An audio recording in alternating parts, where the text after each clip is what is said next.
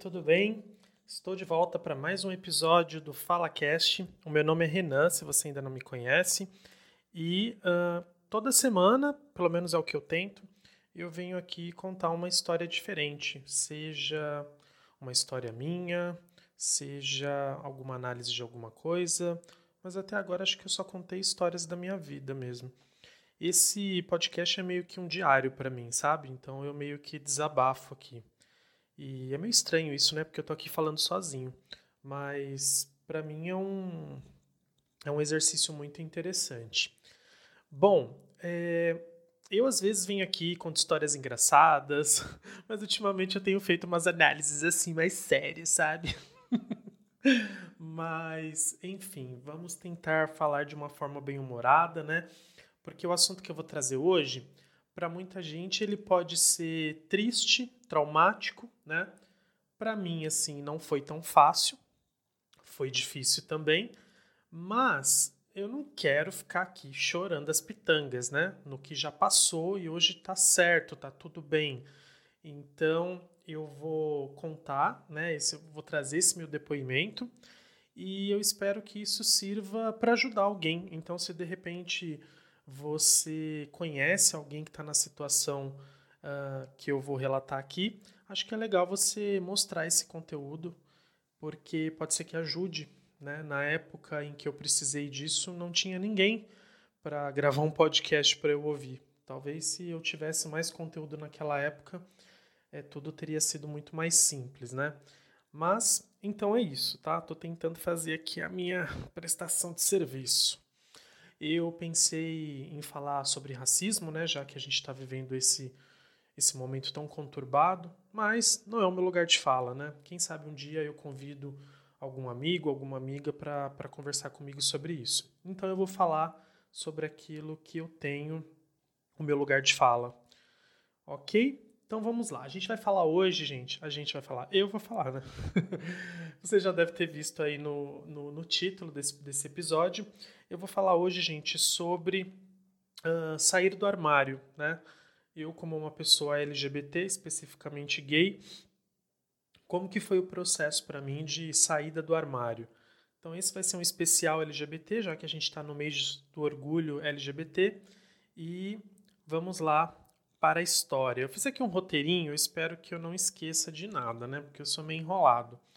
E, gente, eu tô aqui na frente do computador. Se ele travar, vocês vão ouvir eu digitando aqui. Eu não vou fazer nada de edição, tá? É um bate-papo mesmo. Você provavelmente está aí trabalhando e me ouvindo, ou você está fazendo uma faxina, ou está tomando banho. Então não precisa dessa frescuraiada toda, não, tá? Agora eu ainda estou colocando uma, uma vinheta de entrada e de saída e tá ótimo desse jeito. bom, vamos lá, gente. É...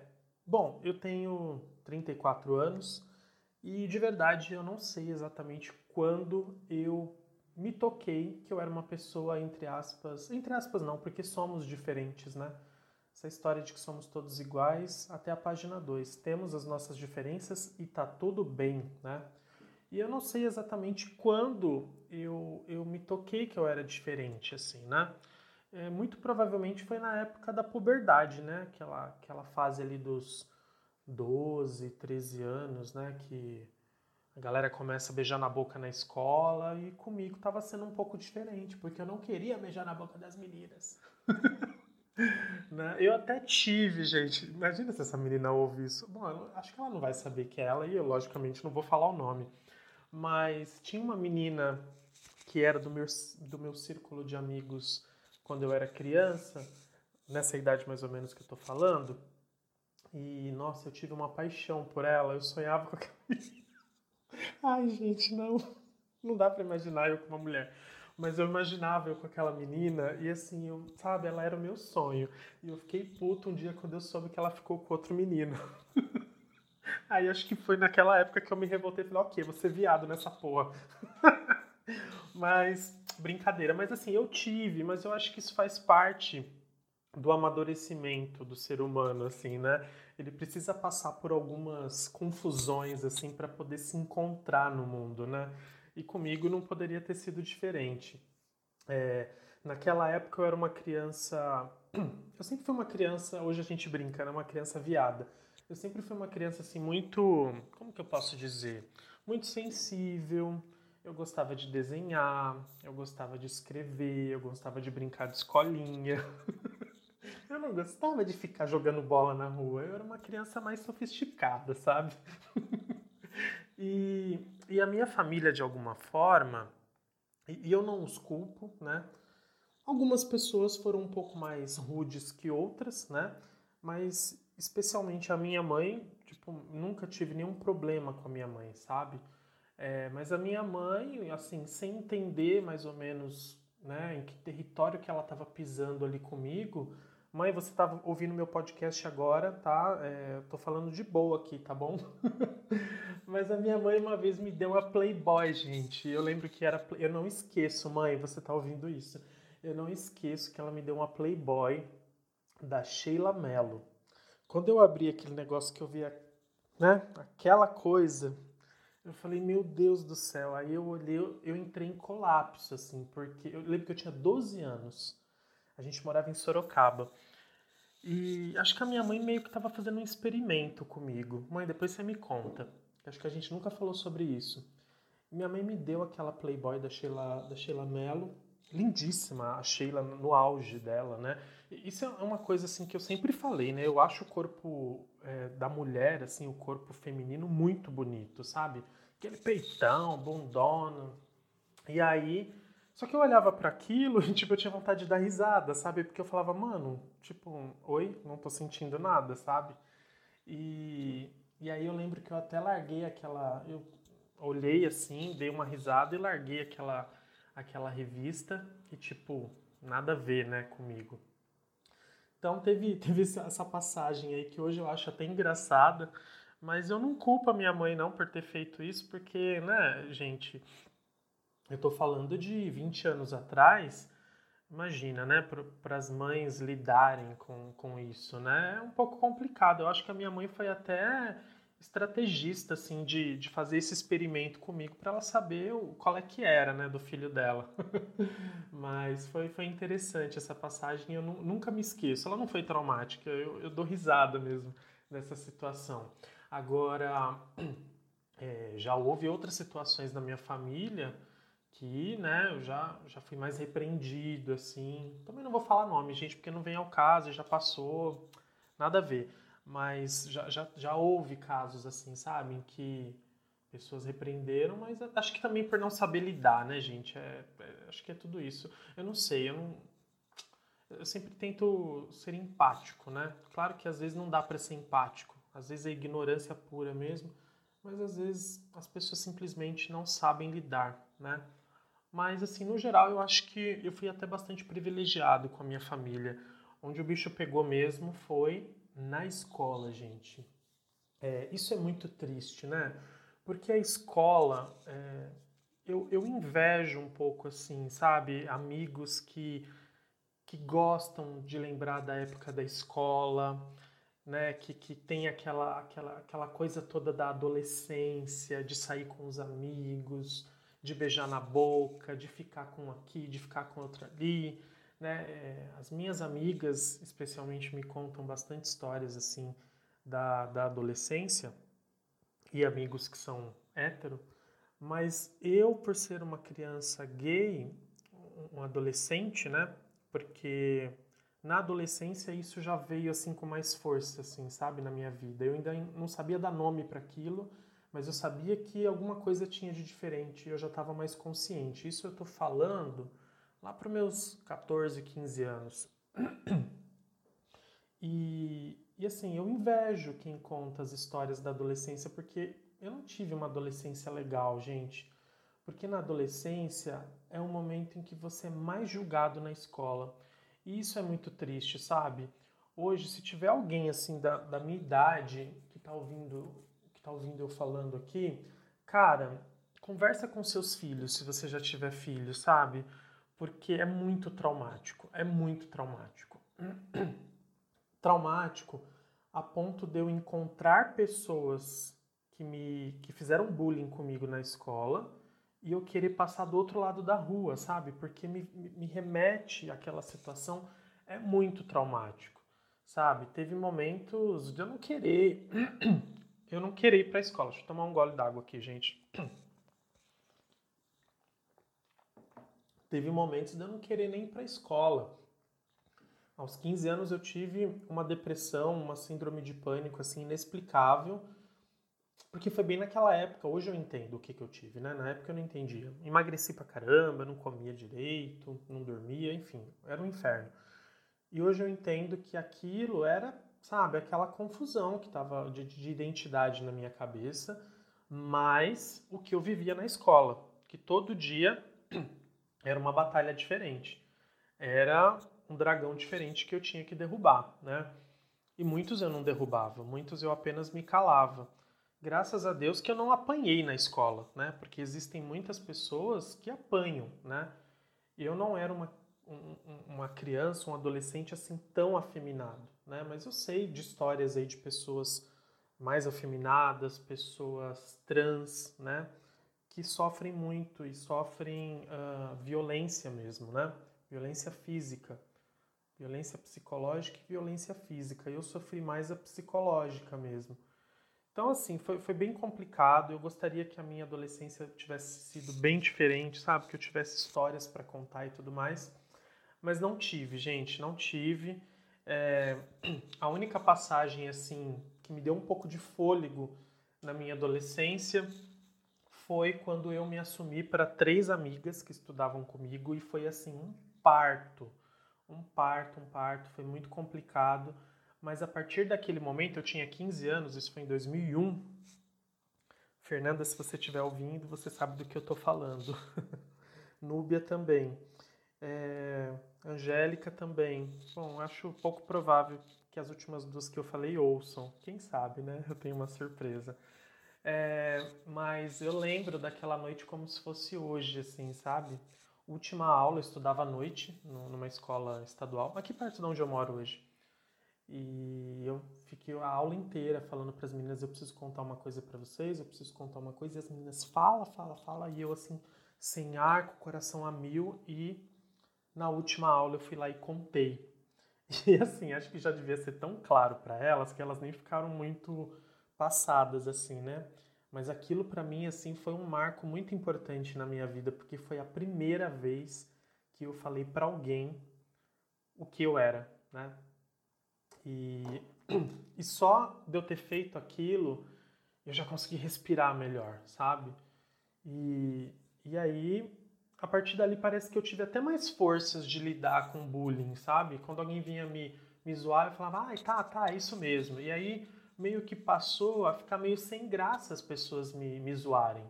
Porque eu não dava mais a mínima, tipo, eu já sabia que eu era aquilo mesmo, então, tipo, foda-se se você tá falando isso, entendeu? Isso não é um xingamento para mim, eu sou isso. então, isso de certa forma me ajudou também. E eu terminei o meu ensino médio feliz da vida, porque no fim das assim, na verdade o que eu queria era sumir dali mesmo, né? Eu queria terminar o mais rápido possível. Uma pena, né? Queria ter curtido muito mais o meu ensino médio. E outro, outro ponto assim que foi muito importante para mim, é, gente, foi o trabalho, né? Eu, bom, já contei num outro episódio aqui desse canal que eu trabalhei no McDonald's por quase dois anos. E o McDonald's, assim, foi a janela para o mundo, assim, a porta que eu entrei para o mundo, sabe? Foi muito importante, porque o Mac é um lugar assim de muita diversidade, né? Hoje deve ser mais ainda, naquela época não se falava em diversidade e inclusão, mas o McDonald's era um lugar naturalmente de muita diversidade. Você encontrava lá pessoas periféricas, pessoas que tinham dinheiro, pessoas uh, instruídas, pessoas que não sabiam nem falar direito, pessoas gays, lésbicas, de um tudo, né? Se encontrava de um tudo. E foi lá que eu comecei a encontrar minha tribo, né? Encontrar minha tribo. Sofri um pouco de, um pouco de bullying também no MEC, porque tinha uns meninos meio escroto lá. Mas eu, eu tinha pessoas ali que eram iguais a mim, sabe? E uma pessoa muito importante foi a coordenadora que trabalhava comigo na época, é, que, que é lésbica, e começou a me levar para os lugares, sabe? Ela falou assim: vamos num, num, lugar, vou te levar numa balada. Gente, eu tinha 18 anos. Meu Deus, eu tinha 18 anos, eu fui assim que nem um coelhinho assustado, sabe? Eu entrei assim, ficava olhando em volta, tipo, totalmente deslocado. Ela me levou numa balada. Quem, quem for do movimento LGBT vai saber do que eu tô falando.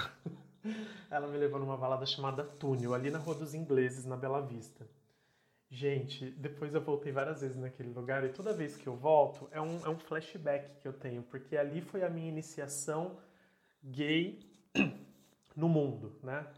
É, e foi muito importante, porque eu cheguei lá e eu vi que, tipo, existiam muitas pessoas iguais a mim. Eu não estava sozinho no mundo. Porque tem um pouco disso, né? Você se sente um pouco sozinho no mundo. Tipo, parece que é só você que é daquele jeito.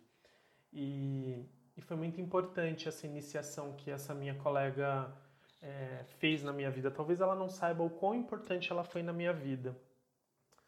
Bom, ela é toda assumida, acho que não tem problema algum de eu falar o nome dela aqui, até porque o alcance do meu podcast é bem baixo.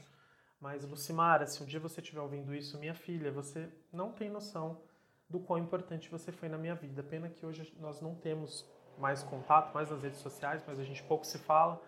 Mas, assim, ela foi muito importante na minha vida.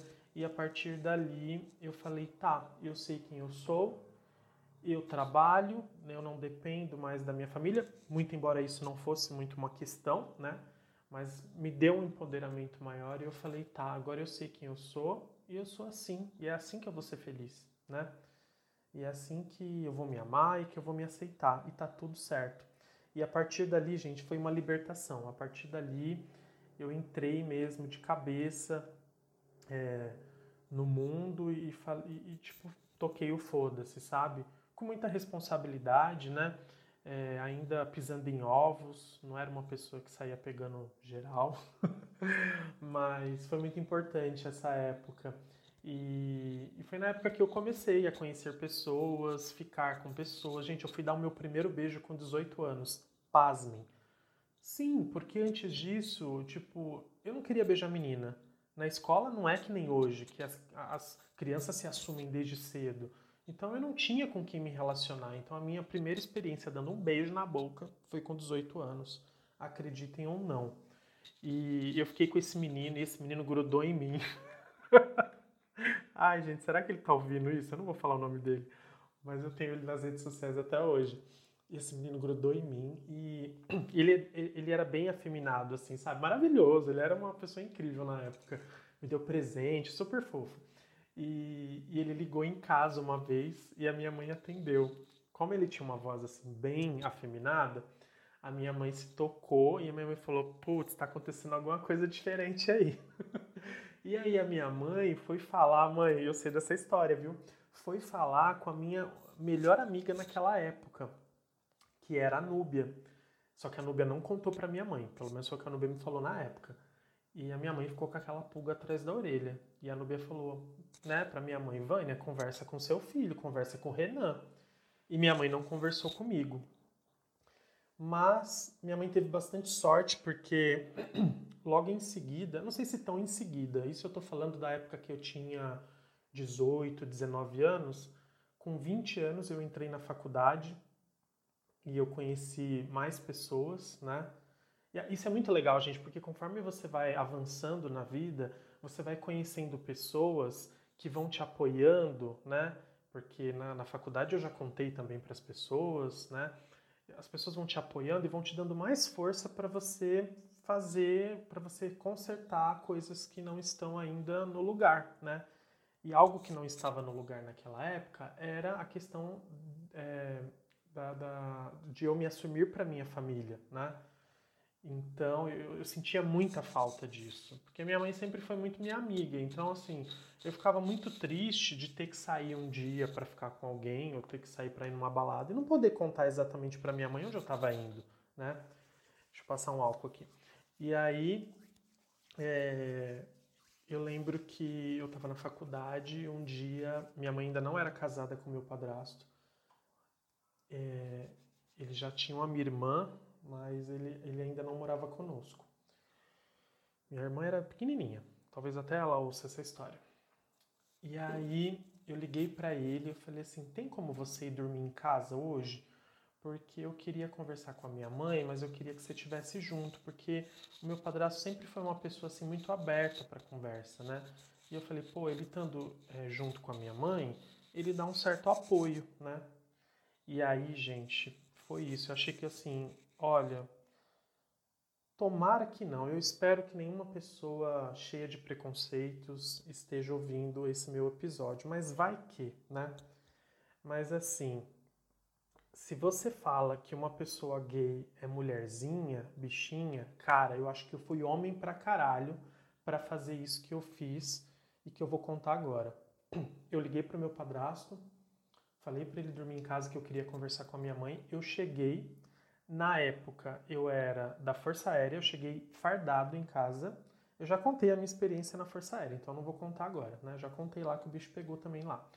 Mas eu cheguei fardado em casa, então você imagina, né? Foi assim, como que eu posso dizer? Bem. Ah, eu esqueci a palavra agora. Antagônico, que é contrário. Anta. Peraí, gente. Antagonismo. Vamos ver se é isso a palavra. Sorry, exatamente, oposições de ideias. Então foi bem antagônico porque eu tava assim com aquela imagem teoricamente masculina e eu cheguei em casa para contar uma coisa que é totalmente contra aquilo, né? E aí eu, pedi, eu chamei todo mundo na sala, sim, gente, todo mundo, minha mãe, meu padrasto, meu irmão, que se eu tinha 20 ele devia ter 17, e a minha irmãzinha, que era recém-nascida. E eu fui bem direto, assim, com muito nervosismo e tudo, mas eu falei assim: eu preciso fazer isso. Eu tive a necessidade, me tocou no meu coração. E eu falei, gente, olha, preciso falar, porque eu gosto né, de ser transparente com vocês, eu tô sentindo que eu não tô podendo ser, então, pá, sou gay. Falei desse jeito, assim, pá, taquei. Teve, assim, uh, uns segundos de silêncio, mas assim, gente, é aí que eu digo que eu sou uma pessoa muito privilegiada e eu sei que eu sou a exceção, talvez. Não sei se eu sou tão a regra. Espero que isso tenha mudado com, né, com, com o passar do tempo. Mas a minha família me, me acolheu muito bem, assim, sabe? Até o meu irmão, que era um moleque, né, 17 anos, me acolheu muito bem é, e a partir dali a minha vida só melhorou, só melhorou. Foi, assim, incrivelmente bom assim para mim, sabe? É, a partir dali eu me senti melhor, eu me senti mais empoderado ainda. É, a minha família se sentiu bem também por, por ter essa abertura comigo, né? Por, por, por ter, enfim, por a gente ter conversado e eu ter sido transparente. É, e, e só, as coisas só melhoraram, foi muito, muito incrível. Assim, eu comecei a conversar com a minha mãe mais sobre a minha vida. É, e assim, eu fui muito privilegiado, porque a minha família assim foi incrível, dou muito graças a Deus assim por isso ter acontecido comigo, porque eu sei que esse essa não é a realidade de muita gente por aí, né? Inclusive a relação com o restante da família também melhorou. Primos meus que eram mais machistas, né? Eles passaram, por exemplo, eu não, eu não entendo muito bem isso, mas depois que, ele, que eles viram que tipo eu era aquilo mesmo e sabe, eu era uma pessoa normal, digamos assim, né? Eles passaram até me cumprimentar com um beijo no rosto, tipo assim, foi muito engraçado, sabe? As mudanças que aconteceram na família, assim.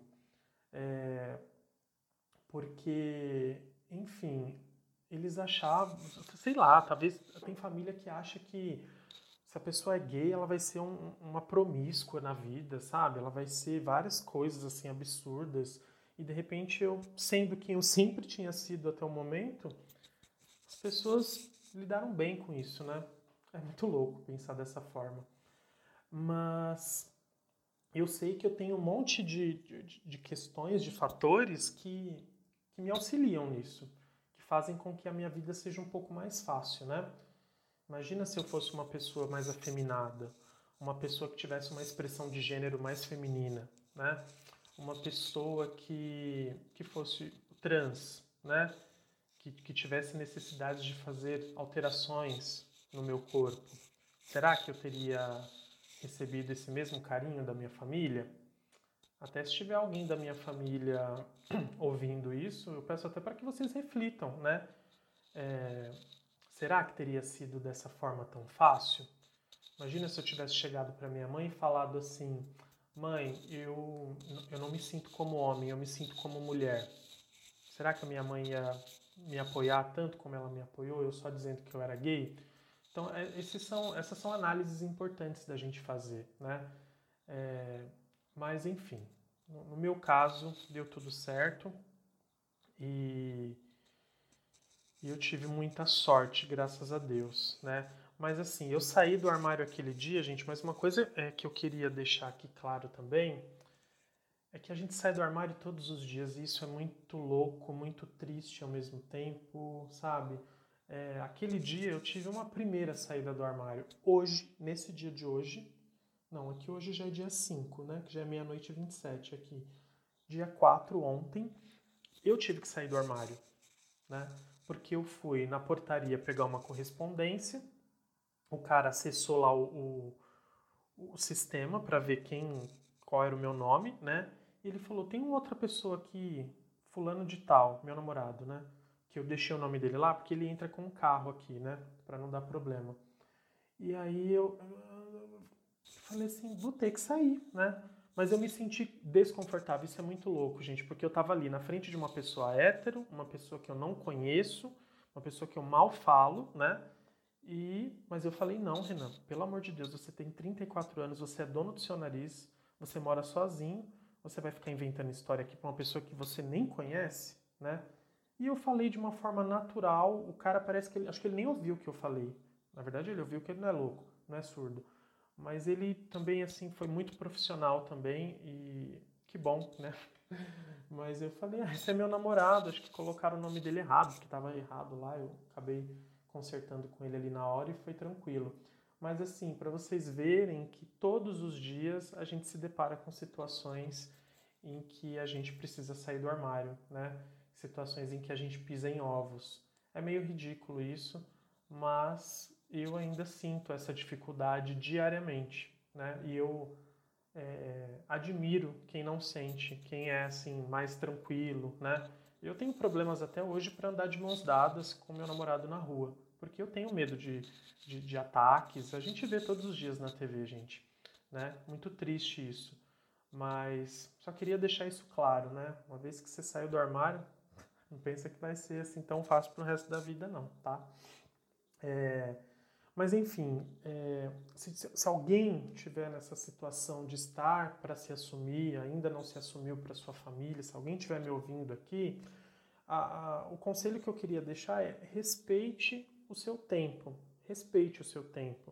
Mas assim, respeite o seu tempo, mas respeite-se acima de tudo, né? Porque tem gente que fica respeitando o tempo por resto da vida, mas não se respeita, né? E aí não vive aquilo que se é, né? Então, corra atrás da sua libertação. Eu sei que eu sou de uma família que foi muito mais tranquilo e talvez você seja uma pessoa completamente diferente de mim e a sua família também. Vamos imaginar uma pessoa muito mais afeminada, com uma família evangélica, assim, né, que nada orna uma coisa com a outra. Tipo, respeite o seu tempo, mas corra atrás da sua libertação.